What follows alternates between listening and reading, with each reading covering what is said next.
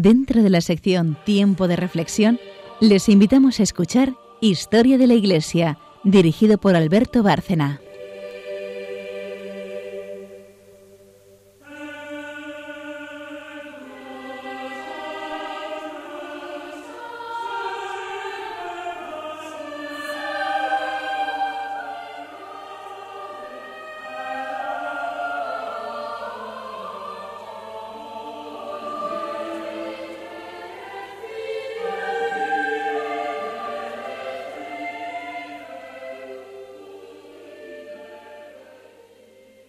Buenas noches, amigos de Radio María, otro programa de historia de la Iglesia.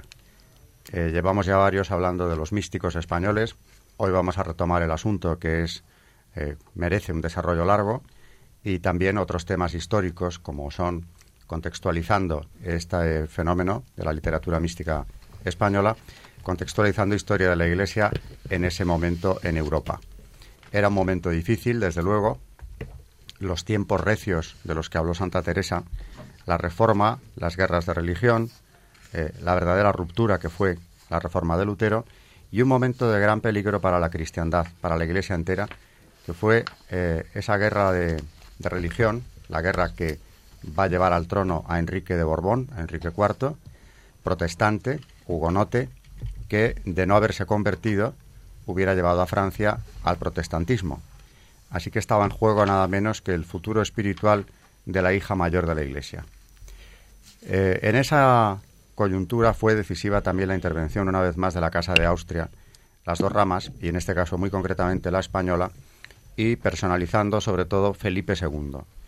En el año 1593, gracias a la presión de Felipe II, que socorría a la Liga, a la, Liga Católica perdón, dentro de París, liga que luchaba contra los protestantes, se consigue que Enrique IV, el Bearnés, el futuro eh, rey de Francia, abjure en la abadía de Saint-Denis del protestantismo, integrándose en la Iglesia Católica.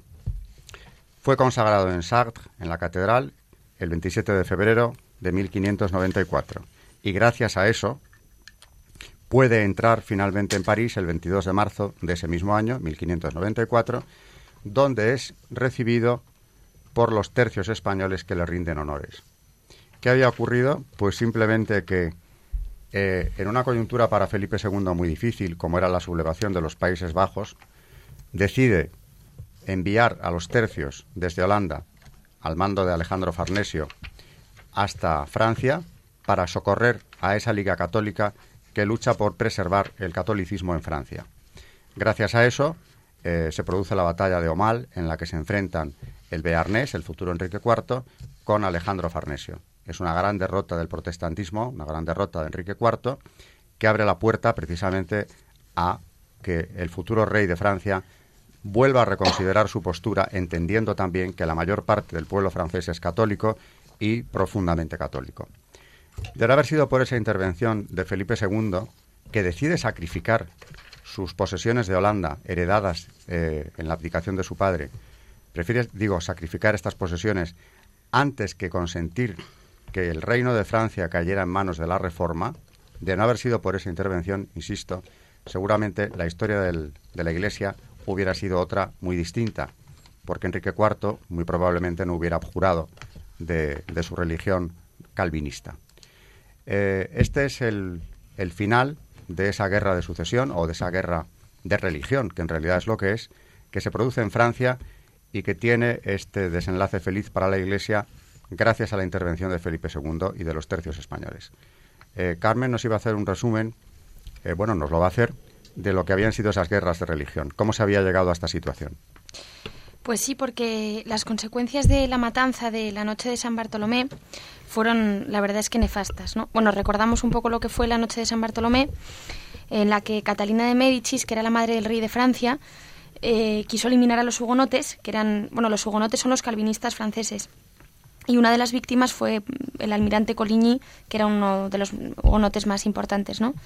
Fue algo lamentable, pero la corte del rey de Francia informó al Papa, tergiversando los hechos, y Gregorio XIII, que era el Papa de ese momento, convencido de que había sido un acto de legítima defensa de los católicos frente a un levantamiento protestante, mandó celebrar la victoria con un solemne Te Deum, ¿no? Y lo apoyó. Esta historia, vamos, esta noche de San Bartolomé fue, fue acusó los historiadores anticatólicos acusaron eh, al Papa de haber celebrado un asesinato en masa e incluso de formar parte de su complot, ¿no? Eh, fue como siempre aprovechando eh, estos, estos momentos. Y, las consecuencias de esta noche, pues como decimos, fueron nefastas. El último rey de la dinastía de los Valois murió todavía niño y el pretendiente al trono, Enrique de Navarra, era calvinista. Felipe II eh, exige, a través de su embajador en Francia, que recordamos que era el conde duque de Olivares, que tanto Enrique como sus partidarios fueran desterrados y él mismo incapacitado para reinar. ¿no? Si no, el rey de España lo que haría sería prescindir de la obediencia al Papa y declararía la guerra a Francia, pues no podía tolerar que la causa de Cristo quedara arruinada. Es entonces cuando interviene Sixto V, que declara resueltamente Queremos la, y cito textualmente, queremos la paz para Francia, pero sin fomentar las ambiciones de una potencia extranjera. Es decir, que el Papa no quería convertirse en capellán del rey de España. Pero la tensión que, provocó en el que provoca en el conflicto fue demasiado fuerte y muere el 27 de agosto de 1590. El pontificado de su sucesor, Urbano VII, solo fue 12 días y tras un cónclave que dura casi dos meses resultó elegido Gregorio, Gregorio XIV un hombre bueno y devoto que murió a los diez meses. Su sucesor, Inocencio IX, solo vivió once. Así pues, en un año y medio, como decimos, hubo tres papas y fue preciso elegir a un cuarto, que finalmente fue Clemente VIII, que, que fue papa de 1592 a 1605. Un hombre ascético, bastante reflexivo, que tuvo la alegría de saber que Enrique IV se había convertido al catolicismo, eh, que esto fue en julio de 1599. Esto es lo que sucede en Francia. ¿Y qué sucede en Inglaterra? Pues que, mientras tanto, el reinado de Jacobo I pues trae una cierta esperanza de restauración del catolicismo. Recordemos que él era católico. Detestaba las interminables prédicas de los presbiterianos, como se hacían llamar en ese momento a, los calvinistas escoceses, pero en cuanto creyó tener seguro su trono, se olvidó de sus inclinaciones papistas, entre comillas. ¿no? Trató de suavizar la situación de sus súbditos católicos, pero tras el complot de la pólvora, el complot de la pólvora fue que unos cuantos conspiradores, no todos ellos católicos, trataron de hacer volar el Parlamento, ¿no? Finalmente eh, no pasó así, pero se hizo todavía más angustiosa la situación, evidentemente. Eh, Clemente VIII muere en el año 1605 y el pontificado de su sucesor, León IX, dura solo 25 días. Le sucede el cardenal Camilo Borghés, que tomó el nombre de Pablo V y que fue papa de 1605 a 1621, que era un hombre de características parecidas a las de Gregorio VII, pero, claro, los tiempos eran otros y el poder del papado declina. Eh, comienzan unos graves enfrentamientos con orgullosa República de Venecia que terminan finalmente con un frágil compromiso, mientras en Alemania comenzaba una guerra, pues una guerra horrible, que ya hablaremos de ella, que es la guerra de los 30 años. Muy bien, pues eh, efectivamente un panorama muy complicado en toda Europa, en la cuestión religiosa y en la política de rechazo también. Y, claro, hay que hacerse la pregunta para situarnos en los aspectos de la fe, en los aspectos más trascendentales, de cómo podía ser aquel pueblo y aquellos gobernantes que sacrificaran un pedazo de la monarquía hispánica eh, a la preservación de la fe católica en el Reino de Francia. Esto, desde una perspectiva actual, difícilmente se entendería porque estamos en unas posiciones mucho más materialistas, desde luego, y poco dados a sacrificar nada, y mucho menos un territorio próspero como era Holanda. Pero en la perspectiva de Felipe II, no pensemos que fue una decisión que el pueblo no compartiera. El pueblo español lo entendió como lo entendieron los tercios, que con entusiasmo lucharon en esa batalla de Omal, precisamente porque Francia siguiera siendo católica, hija mayor de la Iglesia. Esa es la, el ambiente de aquella España del siglo XVI. Ese ambiente que propició la aparición de aquella literatura mística de la que nos ocupábamos en el programa anterior y de la que todavía hay mucho que hablar, estábamos precisamente, María había traído textos de San Juan de la Cruz y estábamos hablando de ellos. Antes de continuar, por cierto, quiero, porque hemos entrado muy directamente en el tema y no he saludado siquiera a mis colaboradoras. Así que, eh, buenas noches, María Ornedo. Buenas noches a todos y gracias. Buenas noches, Rosario Gutiérrez. Buenas noches. Y buenas noches, Carmen Turdemontis. Buenas noches. Bueno, ya eh, presentados otra vez, para quien no nos conozca o no siga el programa, eh, podemos volver a retomar eh, el tema de la mística y concretamente de San Juan de la Cruz. Por cierto que María nos contaba hace unos minutos que eh, el texto que ha traído es uno de esos que a ella se le caen encima. Explica esto de esos textos que se te caen encima, María. Qué vergüenza, Alberto. no, lo que siempre le digo a mi jefe es que cuando voy a preparar lo de la radio, que lo preparo bastante mal porque nunca tengo mucho tiempo, de repente voy a mi, a, mi pequeña biblioteca de libros de teología y no sé por qué siempre se cae uno, que creo que es el que tiene que venir.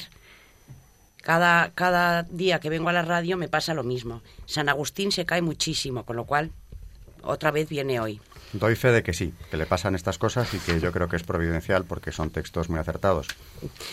Y yo no sabía que Carol Wojtyla, Juan Pablo II entonces, Carol Wojtyla, eh, tiene un estudio sobre la fe en San Juan de la Cruz y que San Juan de la Cruz eh, ha influido muchísimo en su, vamos, en, su vida. Es uno de sus autores preferidos, este santo doctor de la Iglesia, sobre todo en cuanto a su concepción de la fe en, en los escritos de San Juan de la Cruz. Y mm, dice, por ejemplo, que la certeza de la fe dice, hablando de San Juan de la Cruz, procede de la comunicación de la luz divina y constituye una íntima cualidad de su participación en el entendimiento. Eh, declara que el doctor místico, San Juan de la Cruz, ve que la fe es un hábito oscuro y cierto y que se resuelve psicológicamente en el consentimiento del alma de lo que entra por el oído. Dice, otras ciencias con la luz del entendimiento se pueden alcanzar, pero esta de la fe, sin la luz del entendimiento, se alcanza, negándola por la fe, y con la propia luz se pierde, si no se oscurece. Luego está claro que la fe es noche oscura para el alma, y de esta manera le da luz. Cuanto más la oscurece, más luz le da de sí. Creo que esto es complicado y el mismo San Juan de la Cruz eh, en, su, en su obra lo explica perfectamente bien. Es un libro que se puede leer facilísimamente. A mí siempre me ha dado miedo porque digo, ¿cómo voy a entender yo a un místico? Pues es tan humano y cómo explica, por ejemplo, esto que llevamos en su vida al Monte Carmelo, en el otro programa y en este programa, porque creo que mm, de aquí no debemos de pasar. Estamos en este nivel y es un poco para comprender cómo el místico se puede explicar cómo llegar a esa relación del alma con Dios tan maravillosa y la manera que hay para desapegarse de a todo lo que estamos apegados. Entonces, creo que es una maravilla cómo lo explica. En este, por ejemplo, libro primero, en el capítulo 2, dice San Juan de la Cruz, mm, lo malo que son los apetitos a los que estamos apegados y que nos impiden que el alma pueda relacionarse con Dios. Entonces te explica cómo quitártelos, cómo quitártelos para llegar a, estar tan vacío de uno mismo que Dios pueda entrar en tu alma y así comunicarte con Él. Dice que no todos los apetitos son tan perjudiciales unos como otros, ni embarazan al alma todos en igual manera. Dice, los apetitos voluntarios, ya sean de pecado mortal, que son los más graves, o sean de pecado venial, que son los menos graves, Mm, ahora sean solamente imperfecciones, que son los menores, todos se han de vaciar. Y de todos ha el alma de carecer para venir a esta total unión, por mínimos que sean. Porque el estado de esta divina unión consiste en tener el alma según la voluntad, con total transformación en la voluntad de Dios. De manera que no haya en ella cosa contraria a la voluntad de Dios, sino que en todo y por todo su movimiento sea voluntad solamente de Dios. Es decir, que la voluntad de uno mismo se identifique de tal manera con la voluntad de Dios que pueda, por eso, eh, como si dijéramos, anidar en su alma y así comunicarse con este alma, ¿no? Entonces dice, hablando de las imperfecciones que tiene el alma, por ejemplo, Mm, habla de gente que tiene costumbre de hablar mucho o algún asimientillo a alguna cosa que nunca acaba de querer vencer o el asimiento a una persona, a un vestido, a un libro, a tu celda, a, una, a un tipo de comida, a conversacioncillas y gustillos en querer gustar de las cosas, saber y oír y otras semejantes. Es que, ¿cómo describe a qué cosas se apega el alma? Es.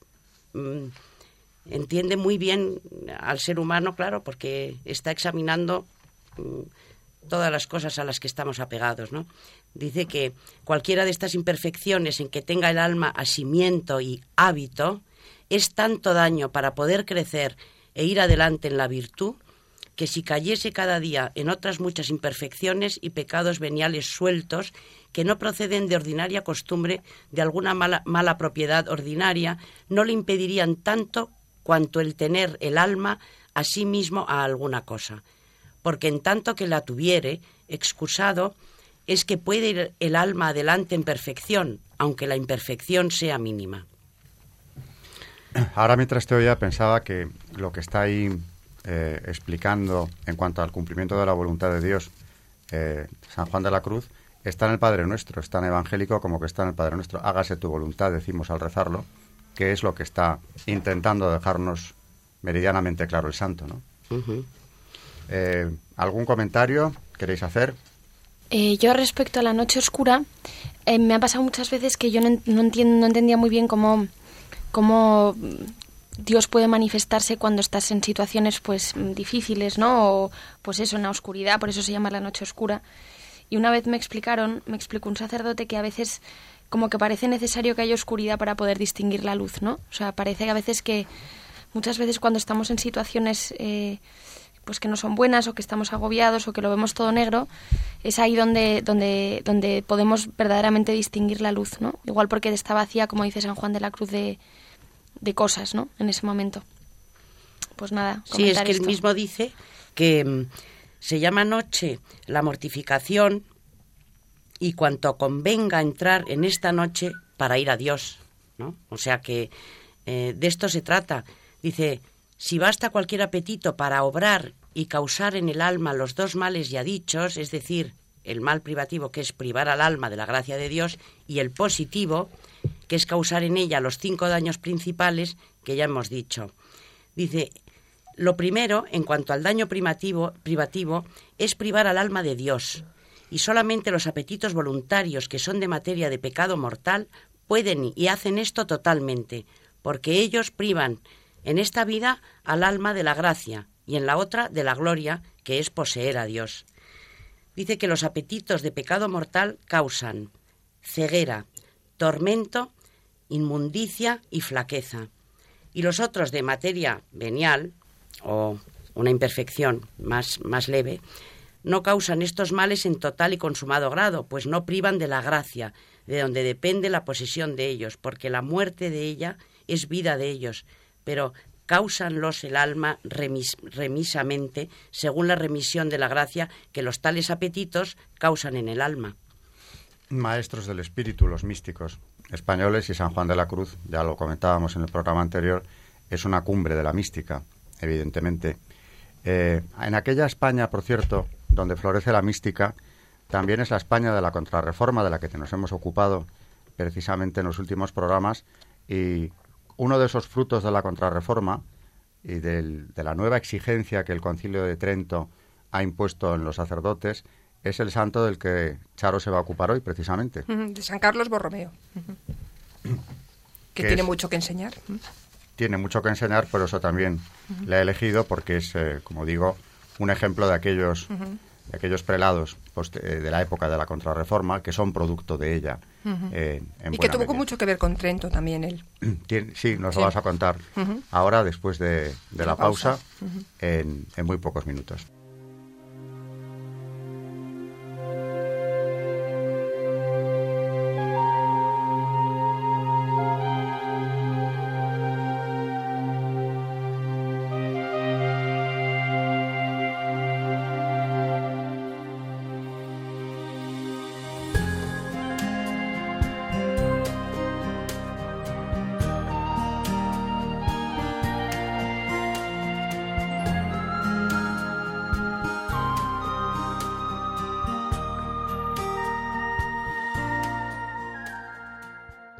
Carlos Borromeo. Es uno de los grandes santos de la llamada Contrarreforma. Aristócrata de nacimiento, su padre era el conde Gilberto Borromeo, hombre de talento y santidad. Su madre, Margarita, era una Medici y estaba emparentada con el que luego sería el Papa Pío IV. Carlos, segundo de seis hermanos, nació en el castillo de Arona, en el Lago Mayor, el 2 de octubre de 1538. Fue muy devoto desde pequeño. A los doce años recibió la tonsura y su tío, Julio César Borromeo, le cedió la rica abadía benedictina de los santos Graciano y Felino de Arona, que desde hacía tiempo tenían los miembros de la familia Incomendam. Se cuenta que Carlos, a pesar de su poca edad, le recordó a su padre que la renta, salvo los gastos de la educación de él mismo para servicio de la Iglesia, era patrimonio de los pobres y no se podía emplear en usos seglares. Carlos estudió latín en Milán y luego marchó a la Universidad de Pavía, donde estudió bajo la dirección de Francisco Alchati, que luego fue cardenal. Por dificultades que tenía al hablar y por no destacar, lo consideraron poco brillante, pero progresó en sus estudios. La prudencia y seriedad de su conducta lo convirtieron en modelo para la juventud de la universidad, que tenía fama de licenciosa. Su padre le asignó pocos medios de la renta en su abadía. Sabemos por sus cartas que siempre andaba apurado de dinero, ya que por su posición se veía obligado a mantener servicio. Tras la muerte de sus padres se doctoró a los 22 años. Volvió a Milán, donde le llegaron noticias de la elección de su tío, el cardenal Medici, como papa en 1559, en el conclave celebrado a la muerte de Paulo IV. A comienzos de 1560, el nuevo papa creó cardenal a su sobrino y el 8 de febrero lo nombró administrador de la sede vacante de Milán. Pío IV, sin embargo, decidió dejarlo en Roma y le encomendó varias tareas. Legado de Bolonia, Romaña y la marca de Ancona, protector de Portugal, los Países Bajos, los cantones católicos de Suiza y de las órdenes de San Francisco, los carmelitas, los caballeros de Malta y algunas más. A los 23 años, Carlos aún no era sacerdote. Sorprende ver cómo desempeñó sus funciones con tranquilidad, dedicación, regularidad y método. Encontraba tiempo para ocuparse de los asuntos de la familia, gozaba de la música y con el ejercicio físico. Fomentaba el estudio entre el clero.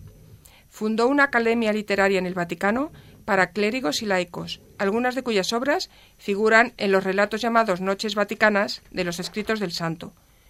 Conforme al papado de entonces, creyó necesario por el momento mantener casa, servicio, buena mesa y entretenimiento.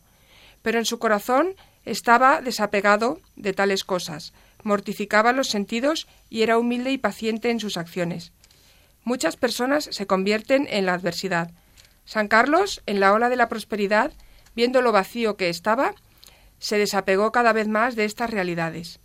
Había atendido todo lo que podía la diócesis de Milán, en su gobierno y en el remedio de sus defectos, pero estaba inquieto, porque por orden del Papa tenía que permanecer en Roma. Cuando el venerable Bartolomé de los Mártires, arzobispo de Praga, visitó Roma, Carlos le abrió su corazón, le expuso lo que él consideraba los peligros de vivir en Roma, siendo sobrino del Papa, joven y sin experiencia. Pensaba incluso retirarse a un monasterio, pero el arzobispo le disuadió, diciéndole que no podía apartar la mano del arado que Dios le había encomendado. Le recomendó paciencia hasta que Dios dispusiera medios para ocupar su diócesis de Milán. Al poco de su elección, Pío IV anunció su intención de volver a convocar el concilio de Trento, suspendido en 1552. San Carlos se empleó a fondo en este propósito y no se desanimó ante las muchas dificultades. Tuvo éxito y en 1562 el concilio volvió a celebrar sesiones. Los dos años siguientes fueron de mucho trabajo para Carlos, pero a él más que a nadie se le debe que el concilio continuara y publicara sus trabajos. Al morir uno de sus tíos, Carlos pasó a ser el cabeza de familia. Su posición era complicada. Muchos creían que dejaría de ser religioso y se casaría pero Carlos no tenía esa intención en absoluto. Renunció a su posición familiar a favor de su tío Julio y recibió el orden sacerdotal en 1563. Dos meses después tuvo lugar su consagración episcopal. No se le permitió ir a su diócesis y, además de sus obligaciones, tuvo que revisar la elaboración del catecismo del Concilio de Trento y la reforma de los libros de liturgia y de la música sagrada. Gracias a él tenemos la misa del Papa Marcelo de Palestrina. Milán llevaba 80 años sin obispo residente y la diócesis se encontraba en un estado lamentable. El vicario de Carlos había hecho todo lo posible para reformar, asistido por varios jesuitas enviados con tal propósito, pero no parecía que los trabajos dieran fruto. Finalmente, se autorizó a San Carlos a efectuar una visita y convocar un concilio provincial. En Milán se le recibió con mucha alegría. En la catedral repitió las palabras de Jesucristo a sus apóstoles. He deseado ardientemente comer esta cena pascual con vosotros.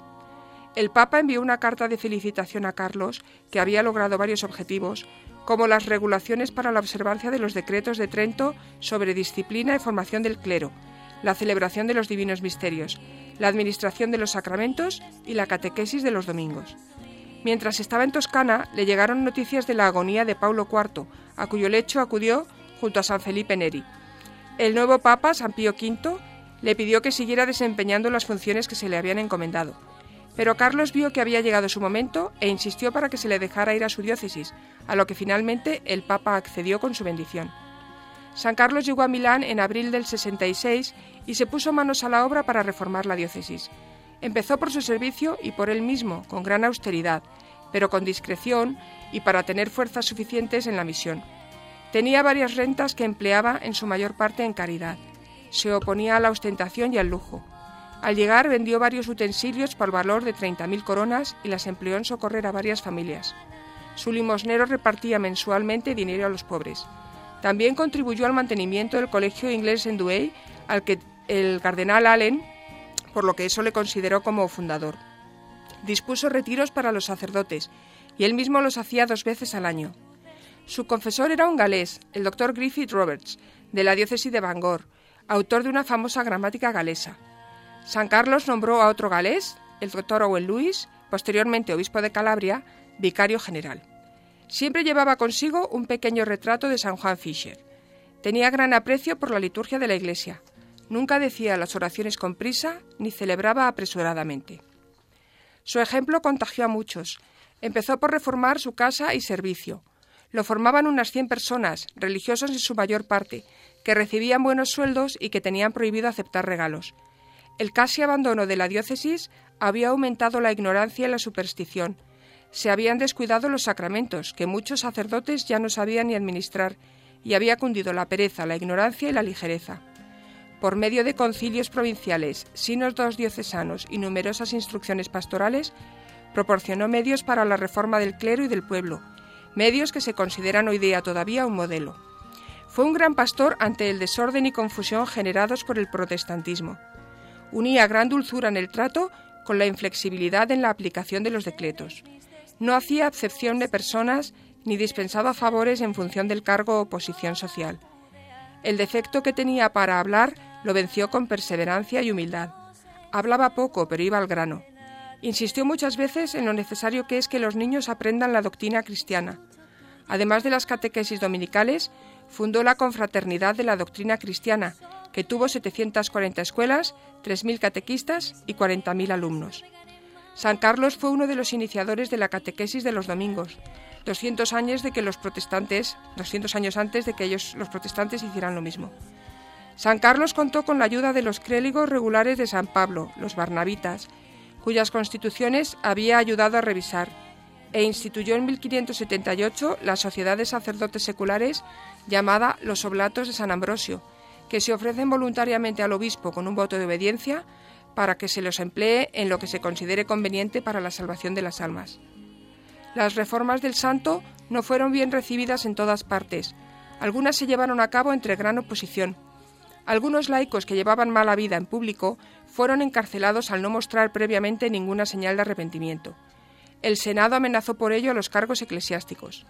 El asunto llegó hasta el rey Felipe II y el Papa se llegó a tomar por la fuerza a un miembro del obispado, a quien se golpeó y expulsó de la ciudad. San Carlos, tras pensarlo detenidamente, excomulgó a los funcionarios civiles por haber atacado a un funcionario de la corte eclesiástica. Al final, este conflicto se resolvió a favor del arzobispo, que tenía autoridad civil por disposiciones del derecho antiguo. El gobernador de Milán actuó en contra. Entretanto, Carlos salió para visitar tres valles alpinos abandonados por sus anteriores obispos, que estaban inmersos en el desorden, con un clero más corrupto que el laicado. Predicó y dio catequesis en muchos sitios, y sustituyó a los sacerdotes indignos por otros más entregados que pudieran hacer frente a los errores causados por el protestantismo y por Zuinglio. Pero sus enemigos de Milán volvieron al ataque enseguida. La conducta de algunos canónigos de la Iglesia colegiata de Santa María de la Scala, que decía no estar sometida a la jurisdicción del ordinario del lugar, conducta que no se correspondía con su estado, movió a San Carlos a consultar a San Pío V. El Papa le respondió que tenía derecho a visitar canónicamente la iglesia. Los canónigos le dieron con la puerta en las narices. Incluso dispararon a la cruz que el santo había cogido en el tumulto. El Senado dio la razón a los canónigos y formuló acusaciones virulentas contra el arzobispo a Felipe II. Se le acusaba de invadir los derechos del rey, al estar la iglesia bajo patronazgo real. El gobernador de Milán escribió al Papa Pío amenazándole con expulsar al cardenal Borromeo por traidor. Finalmente, el rey escribió al gobernador y le ordenó que apoyara al arzobispo. Los canónigos persistieron un tiempo, pero al final acabaron sometiéndose. En medio de este episodio, la vida de San Carlos corrió serio peligro. La orden religiosa de los Humiliati, reducida entonces a pocos miembros, pero que tenía muchos monasterios y grandes posesiones, había aceptado la reforma que era obra del obispo, pero la orden en general estaba totalmente corrompida y las sumisiones eran más aparentes que reales. Presionaron al Papa para que revocara las disposiciones de reforma.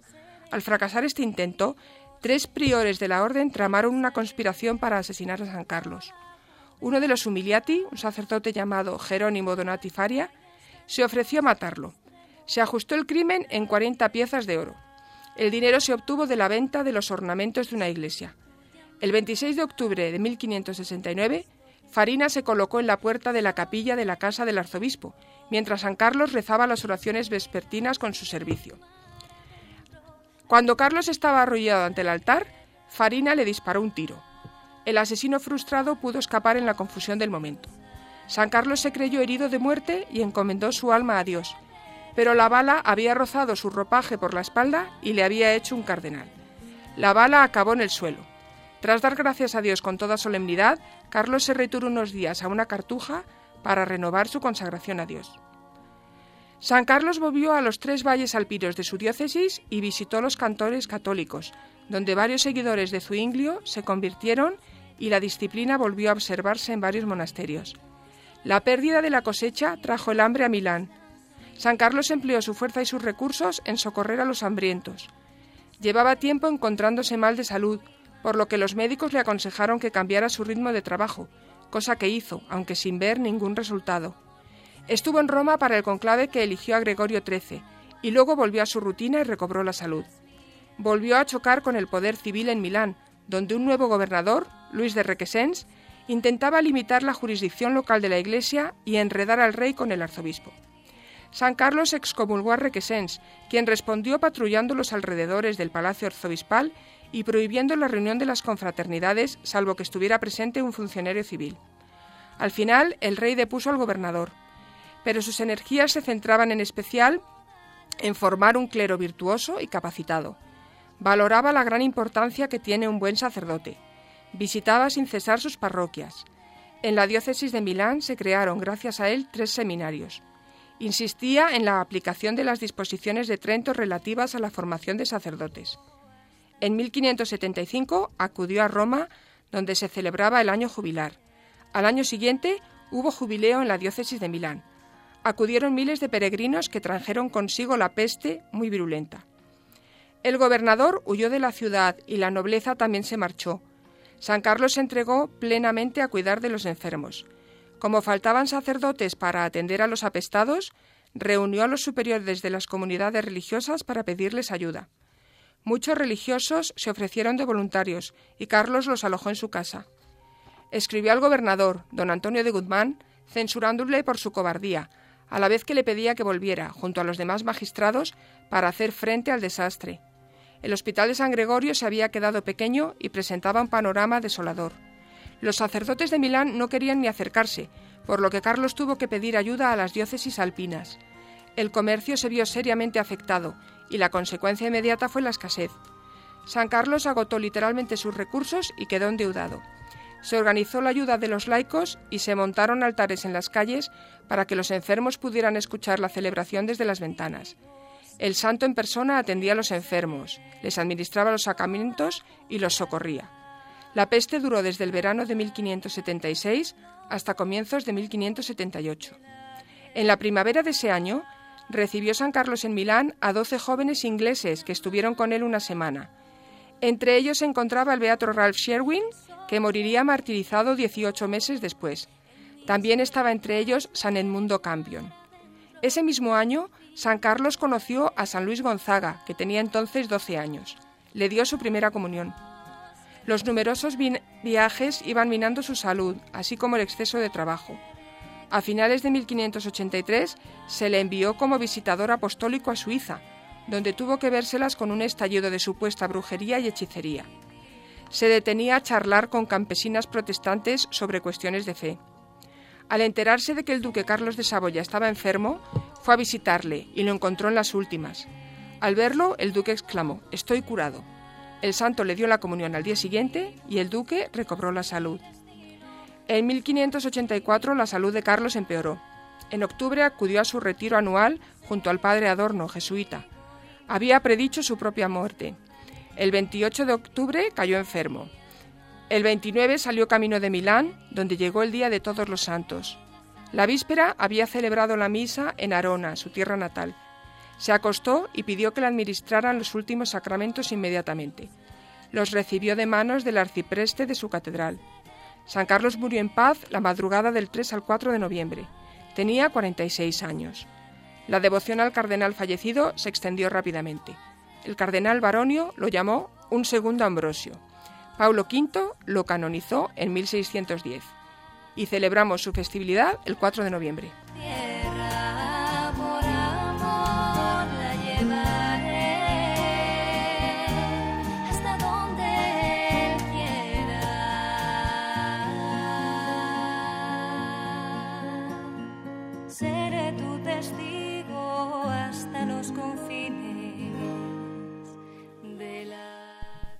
Bueno, pues un fiel cumplidor de los decretos de Trento, desde luego. Eh, y volvemos con nuestro tema de hoy y del programa anterior también, la mística. Hay un soneto de difícil atribución, porque de hecho se les ha atribuido a un par de místicos, los más encumbrados, Santa Teresa y San Juan de la Cruz, pero que también se ha atribuido a una eh, gran figura de la Iglesia eh, en México, Sor Juana Inés de la Cruz, que es del siglo siguiente, del XVII. Me refiero al soneto eh, que muchos oyentes estarán pensando ya, que es el famoso soneto que digo se les ha atribuido a estos místicos y que puede estar escrito en México, en cambio. Sí, es así. No me mueve mi Dios para quererte, el cielo que me tienes prometido, ni me mueve el infierno tan temido para dejar por eso de ofenderte. Tú me mueves, Señor, muéveme el verte, clavado en una cruz y escarnecido, Muévenme ver tu cuerpo tan herido. Muévenme tus afrentas y tu muerte. Muéveme, en fin, tu amor y en tal manera que aunque no hubiera cielo, yo te amara, y aunque no hubiera infierno, te temiera. No me tienes que dar porque te quiera, pues aunque lo espero, aunque lo que espero no esperara, lo mismo que te quiero te quisiera. Bueno, es muy conocido, eh, se le ha puesto música también y desde luego eh, merece la pena traerlo aquí. Eh, en cualquier caso, esté escrito en Castilla o en México, esto nos sirve para hablar también de cómo eh, España en ese momento realiza una labor evangelizadora inconmensurable en el enorme imperio español, tanto en las Indias como en Filipinas. Eh, y baste de recordar que en ese momento, mientras se celebraba el Concilio de Trento, tres universidades impartían ya enseñanza en las Indias, Santo Domingo, México y también la de Lima. Eh, universidades fundadas durante el reinado de Carlos V eh, y, que empiezan a funcionar más intensamente en el de Felipe II. Eh, como figura importantísima de las letras mexicanas o hispanoamericanas en su conjunto, destaca desde luego la posible autora del soneto, Sor Juana Inés de la Cruz, un personaje que merece la pena también recordar porque pertenece a la Iglesia y porque, en definitiva, también pertenece a este mundo del barroco, de la contrarreforma y tiene que ver con la mística, desde luego, también. Sí, pues Juana Inés de Asbaj y Ramírez, que es como se llamaba en realidad, nace en San Miguel de Nepantla, eh, el actual México, en 1651 y muere en la Ciudad de México en 1695. Eh, fue la mayor figura de las letras hispanoamericanas del siglo XVII. De hecho, fue una niña prodigio, aprende a leer y a escribir a los tres años y a los ocho escribe su primera loa. Admirada por su talento y, precocidad, a los catorce fue dama de honor de Leonor Carreto, esposa del virrey de ese momento, Antonio Sebastián de Toledo. Le apadrinan los marqueses de Mancera y brilla en la corte virreinal de Nueva España pues por, su erudición y, una gran habilidad versificadora.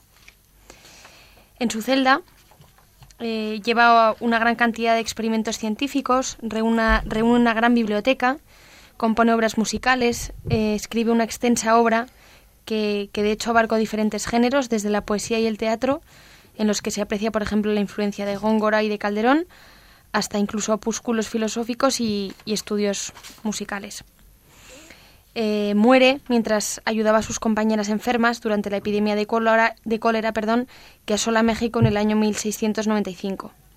La poesía del barroco alcanza en ella su momento culminante y al mismo tiempo introdujo elementos analíticos y reflexivos que van a anticipar incluso, anticipar incluso a los poetas de, la Ilustración del siglo XVIII. Pues es un motivo de reflexión que este personaje fuera precisamente una monja que primero fue carmelita y posteriormente ya para el resto de su vida jerónima, Sor Juana Inés de la Cruz. Así que seguimos con los místicos porque eh, seguimos en esa influencia de la contrarreforma y de la reforma de la Iglesia Católica que se había iniciado ya en España en tiempo de los Reyes Católicos. De San Juan de la Cruz y su relación con Juan Pablo II nos va a hablar también María, creo. Sí, eh, que hay una obra mm, que habla de, como he dicho antes, de un estudio que hizo Carol Boitila eh, de la fe según San Juan de la Cruz. Yo comprendo que estoy muy insistente con San Juan de la Cruz, pero para explicar un poco la mística, yo creo que en vez de, de decir eh, o explicarlo así eh, como en una clase, yo creo que es mejor ir a la fuente. Ir a la fuente es ir a San Juan de la Cruz. Y San Juan de la Cruz, insisto, en eh, que nos ayuda en esta subida al Monte Carmelo a quitarnos, a cómo se quitan estos apegos que nos impiden la relación de nuestra alma con Dios, ¿no? Dice, por ejemplo, que el apetito que más entibiare la gracia, mm, más abundante tormento, ceguera y suciedad causará. Y no solamente habla de, bueno, pues de todo este apego que tiene el alma a las cosas malas y que nos apartan de Dios, sino que dice también el apego a la virtud que, que consigue, ¿no? Dice que, que así como un acto de virtud produce en el alma y cría juntamente suavidad, paz, consuelo, luz, limpieza y fortaleza, así un apetito desordenado causa tormento, fatiga, cansancio, ceguera y flaqueza. Y aunque todos estos males no se echan de ver al tiempo que se cumple el apetito, porque el gusto de él entonces no da lugar, pero antes o después bien se sienten sus malos dejos, porque el apetito cuando se ejecuta es dulce y parece bueno, pero después se siente su amargo efecto, lo cual podrá bien juzgar el que se deja llevar de ellos. Aunque no ignora que hay algunos tan ciegos e insensibles que no lo sienten, porque como no andan en Dios, no echan de ver lo que les impide a Dios. Entonces él nos da en el capítulo 13 de este primer libro, que es donde seguimos, en, en el libro primero, recordamos que es la subida al Monte Carmelo, en el capítulo número 13, dice, ahora vamos a dar algunos avisos para saber y poder entrar en esta noche del sentido, esta noche sensitiva él la entiende en dos maneras. Una es la activa y otra es la pasiva. Activa es la que el alma hace, es decir, cómo puedo estar yo más preparado para este encuentro, ¿no? Y es esto que llevamos tanto tiempo hablando de quitarnos todos los apegos. Y la manera pasiva es que el alma aquí no hace nada, sino que es Dios el que obra en tu alma y ella sea como paciente. O sea, en esta, en esta parte pasiva es en la que Dios actúa en tu alma. Y dice, el alma para mortificar y apaciguar las cuatro pasiones naturales que son gozo, esperanza, temor y dolor, mm, dice, procure siempre inclinarse no a lo más fácil, sino a lo más dificultoso, no a lo más sabroso, sino a lo más desabrido, no a lo más gustoso, sino a lo que más, a lo que me da menos gusto, no a lo que es descanso, sino a lo trabajoso, no a lo que es consuelo, sino antes al desconsuelo, no a lo más, sino a lo menos, no a lo más alto y precioso, sino a lo más bajo y despreciado, no a lo que es querer algo, sino a no querer nada. Bueno, yo creo que son unas pautas para que podamos intentar llegar a ese encuentro del alma con Dios. Esa vía ascética, de esfuerzo, desde luego, muy considerable que renunciar a los apegos para llegar a esa unión con Dios. Ahora que te estaba oyendo me acordaba del libro de la vida de Santa Teresa, cuando hablando de cuando Dios hace ya las cosas solo en el alma que lleva trabajando por unirse a Él, eh, hablando de los grados de oración, iba comparándolo con las aguas. Eh, el pozo, el río, bueno, finalmente es la lluvia, es Dios ya quien cae sobre el alma y el alma ya tiene todo el camino recorrido. Esa es la unión mística. Eh, de este periodo histórico y desde luego también de estos grandes autores, podríamos estar hablando muchos programas, como decía María, y desde luego las fuentes son siempre lo, principal. Yo creo que debemos animar a nuestros oyentes a, a, revisar estos clásicos, a conocerlos, si no los conocen, porque hay, hay pautas muy importantes y desde luego, tanto desde el punto de vista literario como desde el espiritual, sobre todo, que es el que nos importa aquí, son maestros del espíritu, maestros de, oración y del encuentro con Dios. Es que no hay que tener, yo creo que a mí siempre me ha dado mucho miedo los místicos porque pienso que están tan elevados, pero yo lo que me he dado cuenta ahora que he estado leyendo más de ellos, Santa Teresa, que no nos ha dado tiempo, y a San Juan de la Cruz, es que son más humanos que nadie. Es decir, que el místico, si no es más humano, mm, si no es humanísimo, por explicarlo de alguna, de alguna manera, tampoco puede ser místico. Y ahí es donde volvemos a, ver que el corazón está hecho a imagen y a semejanza de Dios. O sea, el místico es muy humano. Yo, que vuelvo a repetir, me daban muchísimo miedo, es que no me dan ningún miedo porque entiende cómo es mis apegos perfectamente. Te los describe, te dice cómo luchar contra ellos, cómo vaciar el alma lo más posible para que entre en contacto con Dios. Y también, y hace muchos más, más años que San Juan de la Cruz, en las confesiones de San Agustín. Volvemos a los padres, una vez más. En el capítulo 17, mm, se llama Las Ascensiones de Agustín, te explica también cómo él entró en contacto su alma con Dios. Entonces, dice, yo mismo me maravillaba que ya os amaba a vos y no a un fantasma en vuestro lugar pero la fruición de vos, Dios mío, no era estable. Vuestra hermosura me llevaba arrebatado a vos. Pero luego mi propia pesadumbre me arrancaba de vuestros brazos y volvía a caer a esta baja tierra con gemido. El peso que me tiraba así era el hábito de la carne, mas vuestra memoria estaba conmigo. Yo ya no dudaba en manera alguna que hubiese un ser al cual allegarme y asirme sin que todavía fuese yo capaz de adherirme a él porque el cuerpo que se corrompe agrava el alma y el morar en la tierra deprime el espíritu, que se dispersa en mil pensamientos.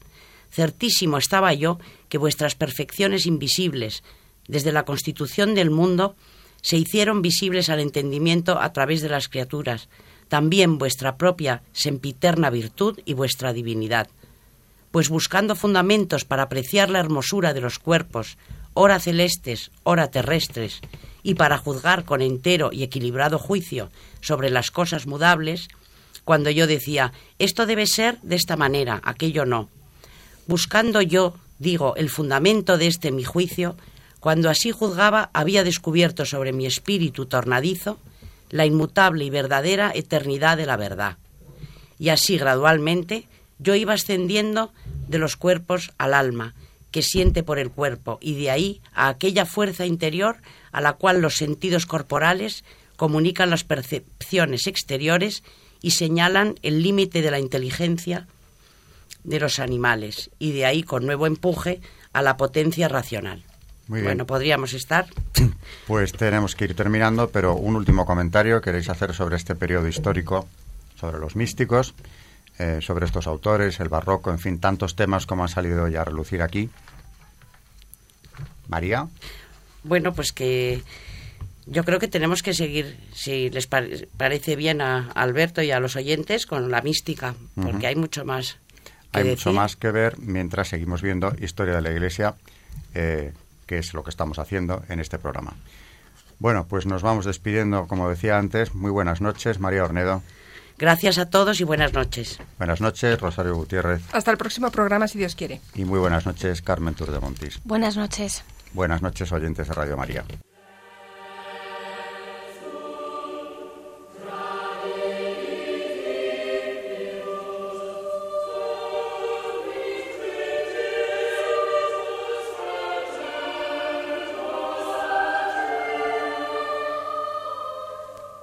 Y así finaliza en Radio María Historia de la Iglesia, dirigido por Alberto Bárcena.